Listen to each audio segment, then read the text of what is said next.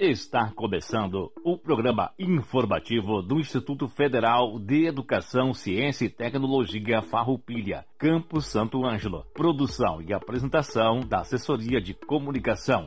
Servidores Samuel Miller Forrati e Adilson Moraes. Direção de Aldilson Paz Stamberg, diretor-geral do IFAR, Campus Santo Ângelo. Todo o conteúdo é de inteira responsabilidade dos seus organizadores.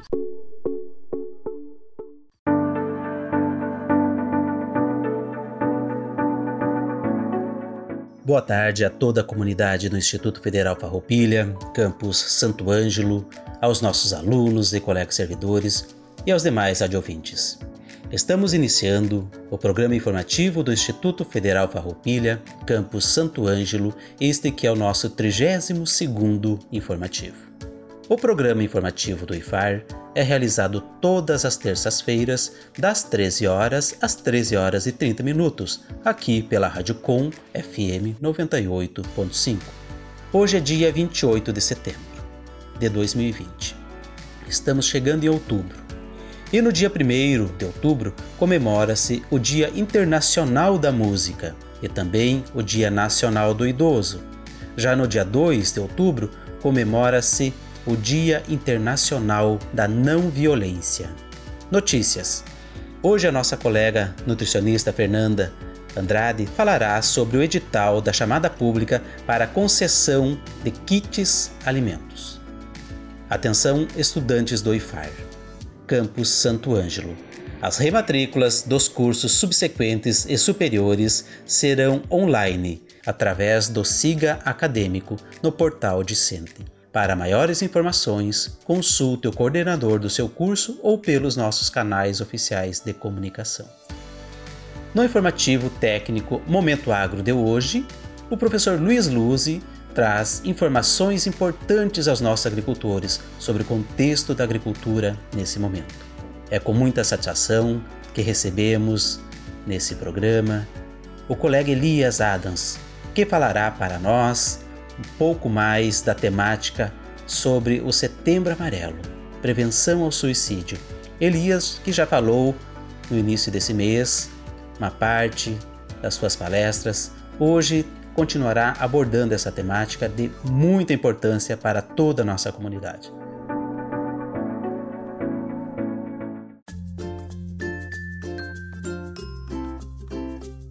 Boa tarde a todos.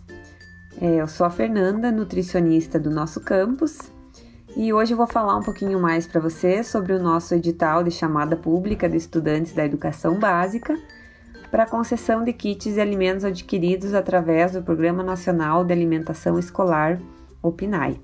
O objetivo desta distribuição de alimentos é contribuir com a política de segurança alimentar e nutricional dos nossos estudantes da educação básica através da distribuição de alimentos, enquanto perdurar a pandemia do Covid-19 e enquanto estivermos em atividades remotas. É, são pré-requisitos, então, para se inscrever nesse edital. É, ser estudante do nosso campo Santo Ângelo, regularmente matriculado na educação básica, né, que engloba, então, os nossos cursos de ensino médio técnico integrado diurno os nossos cursos de ensino médio técnico subsequente, noturno, e também os cursos de ensino médio técnico na modalidade Proeja. Então, essas três modalidades de cursos, elas integram a educação básica e esses estudantes então poderão fazer a sua manifestação de interesse. Para realizar sua inscrição, o estudante deve acessar o edital que está disponível então na página da instituição e também divulgado nas nossas redes sociais.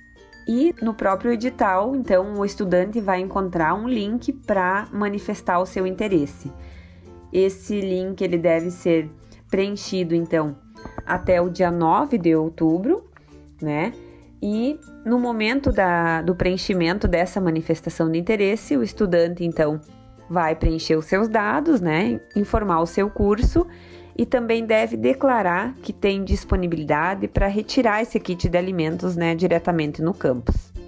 Importante destacar que todos os nossos estudantes da educação básica, desses cursos que eu mencionei, todos eles têm direito a receber esses kits. Então, basta manifestar o interesse, né?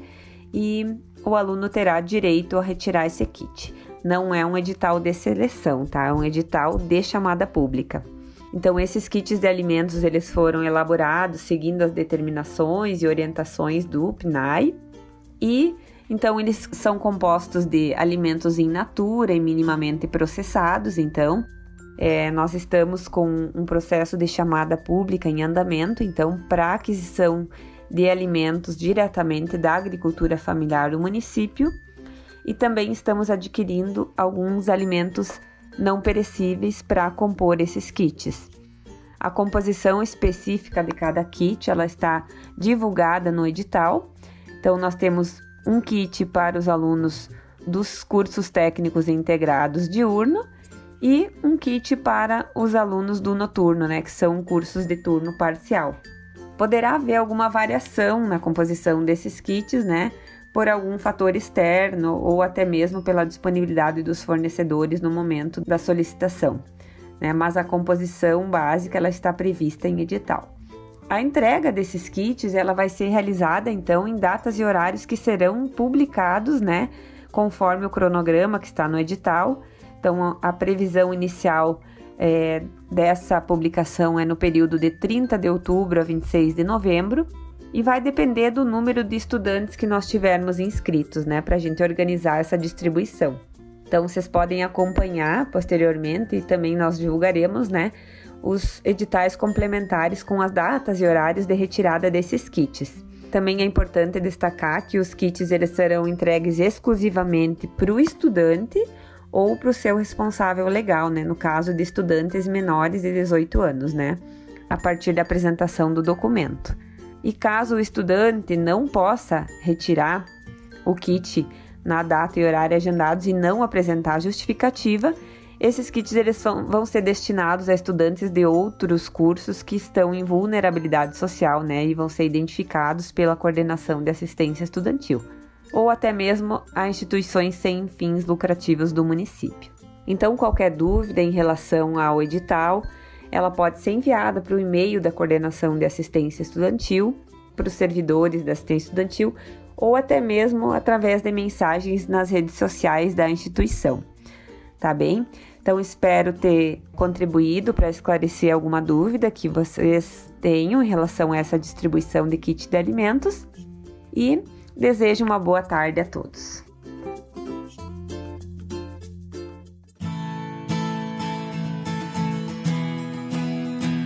Prezados ouvintes da Rádio Com, eu sou o professor Luiz, hoje responsável pelo Momento Agro. Hoje eu quero conversar com vocês um pouco sobre o contexto da agricultura nesse momento. Nós estamos num momento em que os produtos estão bem valorizados e isso é muito importante para o produtor rural em função da renda que ele obtém da agricultura. Então nós estamos aí com o milho e o trigo é, na faixa de 55 até 60 reais a saca, a soja batendo patamares aí de 138 reais até 140, a carne também bastante valorizada e o leite também teve uma valorização aí do preço. Então isso é, é muito importante porque é a renda do produtor rural. Para os produtores, é a valorização né, dos produtos produzidos pela agricultura. Isso é fundamental para a manutenção desses agricultores lá no campo. Vamos falar um pouquinho sobre o contexto dessa safra, né? Nós viemos aí num momento é, complicado de seca no verão no ano passado. Então a, a produção foi bastante é, prejudicada no ano passado, né? É, na região aí quebra de em torno de 50% na lavoura de soja, é, no milho também. E no trigo esse ano, muitas lavouras, as plantadas mais no cedo, né? É, também sofreram um, uma quebra grande em função da geada. Né? Então, quebra de até 90% aí, é, onde estavam as cultivares é, estavam numa fase já de florescimento, início do enchimento de grãos, é, nós chegamos aí uma quebra, uma estimativa de até 90% de quebra nessas cultivares. É claro que as cultivares de trigo plantadas um pouquinho mais tarde, né, e até cultivares mais tardias, elas escaparam desse momento crítico durante a, a, ali nos dias que deu a geada de 21 de agosto, né, uma geada tardia e bastante severa, né, bastante forte, temperaturas bastante baixas, né, e aí é, essas cultivares plantadas um pouco mais tarde ainda vão produzir relativamente bem. Agora aquelas do cedo tiveram uma quebra muito grande. Né? Então, é, para contextualizar, a gente está sempre em função, né, a agricultura depende muito do clima, das condições meteorológicas, como elas vão ocorrer. Uh, agora, nós não temos como saber exatamente como vai ocorrer.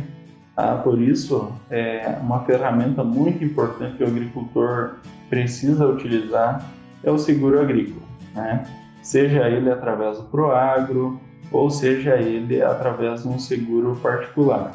É, o seguro agrícola é importante para garantir que o produtor não perca aquele investimento que ele fez. Tá? Então, hoje na agricultura é necessário fazer o seguro agrícola para não ter é, perdas. Tá? Bom, é, nesse ano, então, temos novamente uma previsão de laninha. O ano passado foi ano neutro, né? E esse ano é ano laninha, tendência de chuvas um pouco abaixo da média, tá?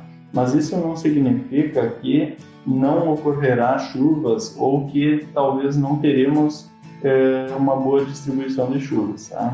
Teve anos é, laninha já que é, choveu relativamente bem, não faltou chuvas, né? E o agricultor sempre tem esperança, então não podemos perder essa esperança. O que, que dá para fazer? Dá para escalonar a, a, data de semeadura, trabalhar com diferentes cultivares para não pegar os períodos mais críticos aí, todos é, relacionados aí à maior demanda hídrica da cultura, né? Períodos mais secos, né? Então, é, agora estamos com o milho já plantado, né? praticamente todo o milho na região já está plantado e uh, nós estamos preparando, né? nos planejando para o cultivo da soja. Tá? Então é necessário fazer um bom manejo aí de plantas daninhas, um, um, é, uma boa dessecação, né, antes de começar, para começar já no limpo né, essa lavoura de soja. Tá? E como eu falei, né, escalonar a produção, é, plantar em diferentes épocas, diferentes cultivares com diferentes ciclos, né, para a gente ter uma margem aí e, conseguir talvez escapar aí do, dos períodos de seca, né? É, nós temos também a, a nossa época principal que vai de 15 de outubro até 20 de novembro, né? E historicamente é a época aí que mais uh, a gente tem produção de grãos, né? Então é, é, o menor risco que a gente tem plantando nessas épocas, tá? Então é importante o agricultor uh, fazer esse planejamento, né? E estar com a lavoura preparada para a entrada da soja, né? Tendo em vista que os preços estão é, elevados, né? é importante também ter uma boa produção. Mas como eu falei antes, dependemos também do clima e por isso a importância do seguro agrícola. Tá bem? Então, tá. Um grande abraço, pessoal, e boa safra para todos.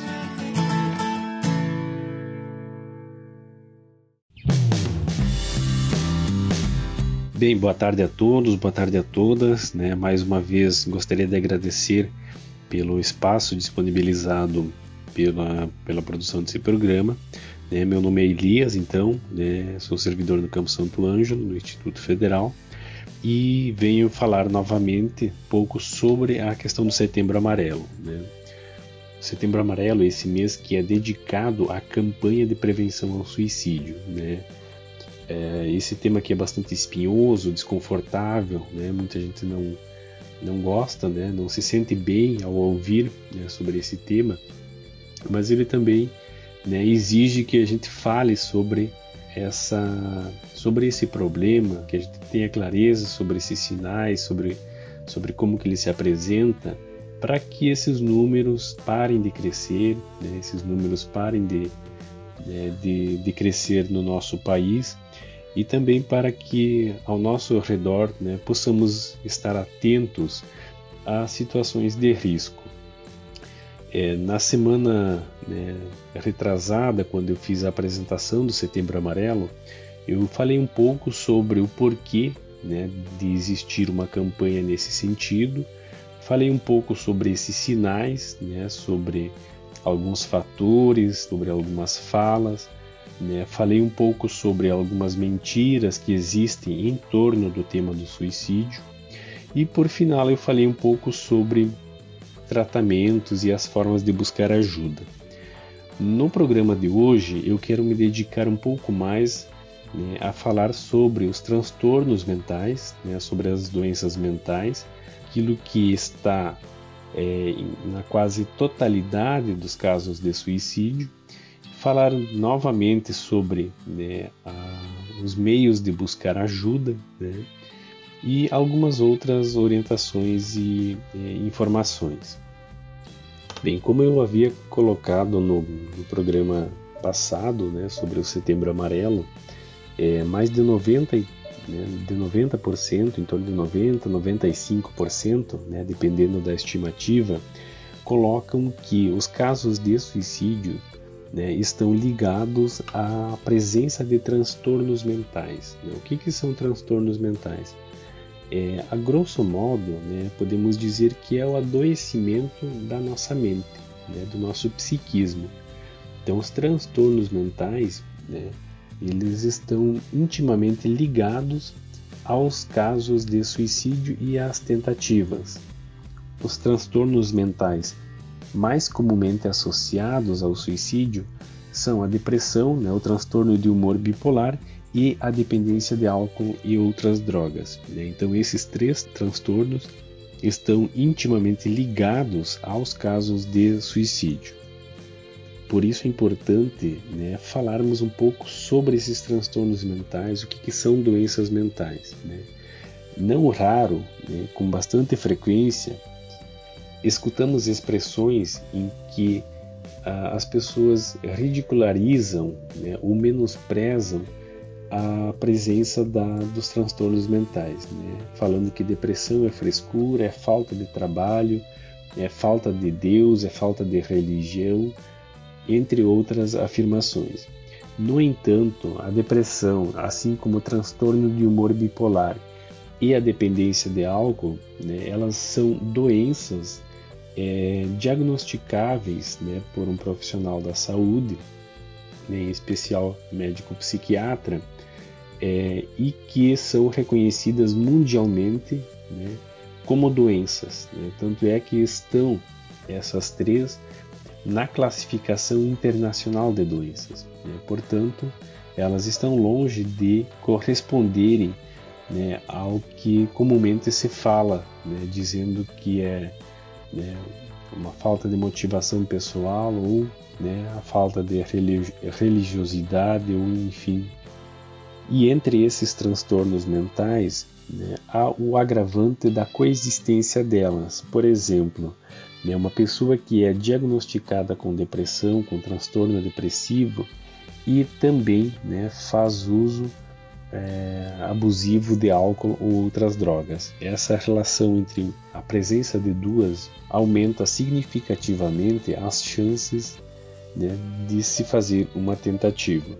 Uma das características fundamentais da depressão é que ela apresenta uma tristeza exagerada frequente, recorrente, diária e que produz um intenso é, sofrimento nas pessoas.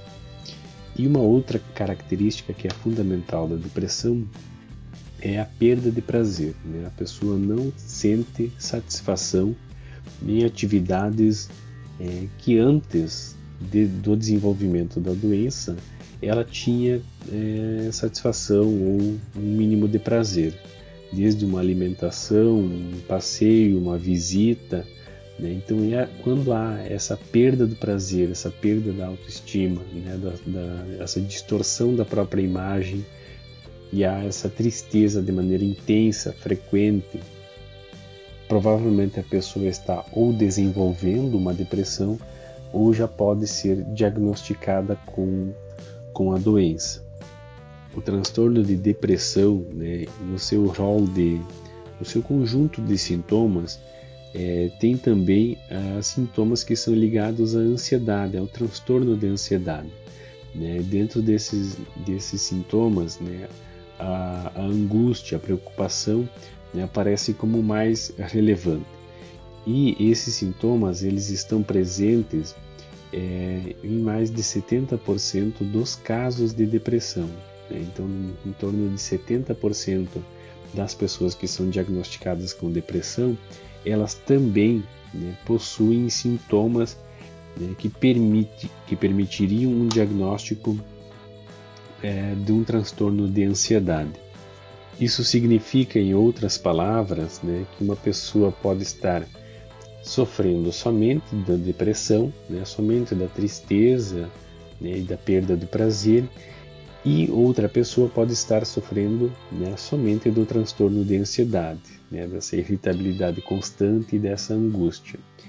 É, entretanto, né, um grande número de pessoas apresentam esses dois diagnósticos, né, o de transtorno de depressão e o de ansiedade, o que se chama de uma comorbidade. Essa comorbidade né, acaba produzindo um quadro de saúde mais intenso, né, mais grave.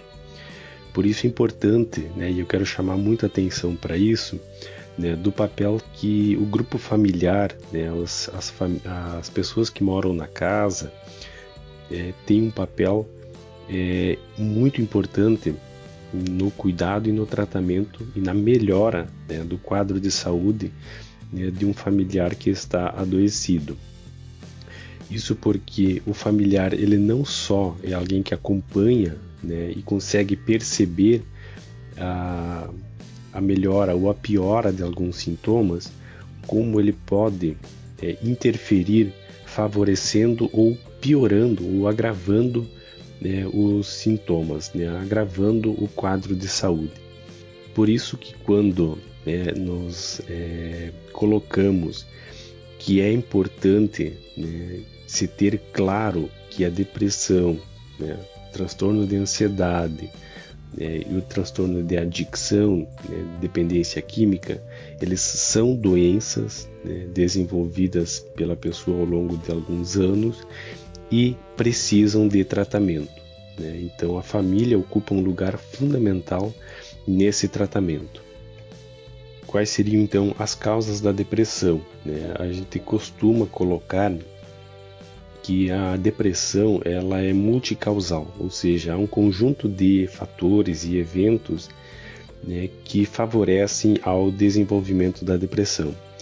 É, entre esses fatores existem aqueles que são pregressos e aqueles que são atuais. Né? Dentre os fatores pregressos que a gente costuma colocar é o uso ou abuso de, né, de bebidas alcoólicas ou substâncias durante um longo período na vida. Né? Então, esse uso intensivo ou abuso, né, ele é um dos fatores que favorecem o desenvolvimento da depressão. É, os maus hábitos de sono, né, as pessoas que tem uma, uma rotina de sono extremamente desregulada, né, também é um fator que favorece muito.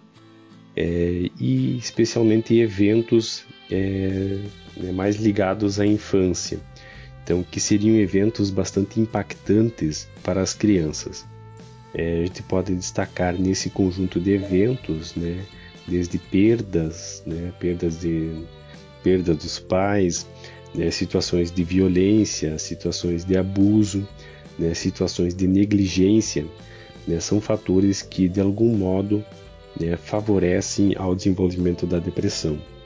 E dentre aqueles fatores presentes né, ou atuais, né, pode-se colocar, por exemplo, alguns eventos é, que favorecem o desenvolvimento da depressão. É, entre eles, é, a gente pode citar uma separação, uma ruptura, né, o término de um relacionamento, é, é um, óbito de um companheiro, da companheira, situações de desemprego, né, de falência, também são é, eventos que podem desencadear um quadro depressivo. O tratamento do transtorno de depressão, do transtorno de ansiedade, transtorno de adicção são fundamentais né, na campanha do Setembro Amarelo. É, eles estão intimamente ligados aos casos de suicídio. Então, fazer o tratamento, conhecer os seus sintomas, né, ter o apoio da família né, é fundamental para que para que o Setembro Amarelo efetivamente funcione. Um outro ponto é, importante em relação ao Setembro Amarelo, além do reconhecimento da depressão como uma doença que precisa ser tratada, é importante que a sociedade valorize os meios para fazer esse tratamento. O sistema público de saúde possui uma rede que é dedicada à saúde mental, né, que é a rede de atenção psicossocial. Né, e a defesa desse sistema, né, dessa rede de atenção, é fundamental para que o Setembro Amarelo funcione. Por isso é importante que agentes públicos, né, autoridades, né, se dediquem ao fortalecimento dessa rede, né, dando acesso ao tratamento, acesso à medicação. O Setembro Amarelo né, se faz e ele se constitui por uma mudança de postura nossa nas nossas eh, relações, nas nossas interações, no nosso modo como cuidamos das pessoas próximas de nós, mas também né, se faz pela constituição de uma política pública séria em relação à saúde mental.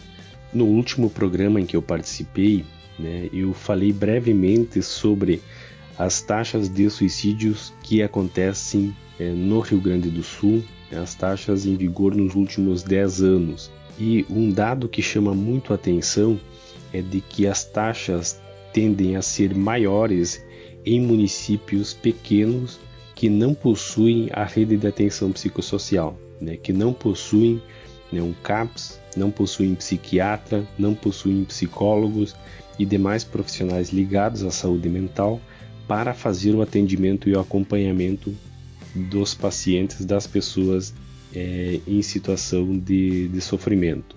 Isso significa principalmente né, que o Setembro Amarelo perpassa muito mais do que uma campanha de Facebook ou uma campanha de mensagens motivacionais. O Setembro Amarelo é, reafirma a importância de uma política pública de saúde mental. Não adianta nada eu falar sobre os sintomas da depressão, falar como que ela se apresenta, né, falar da importância de, de buscar tratamento, se não há possibilidade né, de acesso universal a todas as pessoas, né, as pessoas de baixa renda, né, se não houver esse acesso universal às pessoas a esse serviço de tratamento, né, se não houver possibilidade de tratamento psiquiátrico, né, acompanhamento psiquiátrico, de medicação né, e de acompanhamento dos demais profissionais da saúde.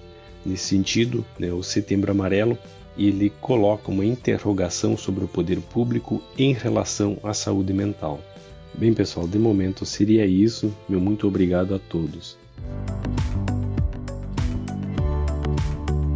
Agradecemos imensamente a Fernanda, que trouxe essa excelente notícia sobre a chamada pública para concessão de kits alimentos.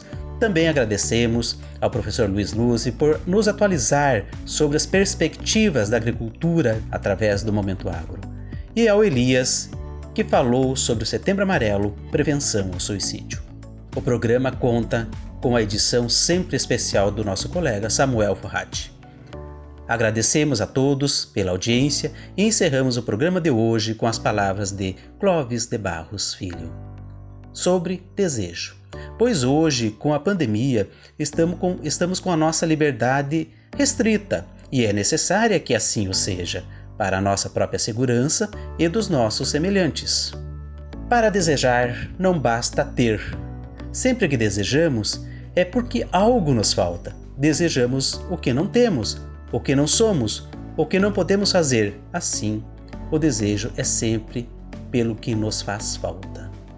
Uma ótima semana a todos e até terça-feira que vem com mais uma edição do programa informativo do Instituto Federal Farroupilha.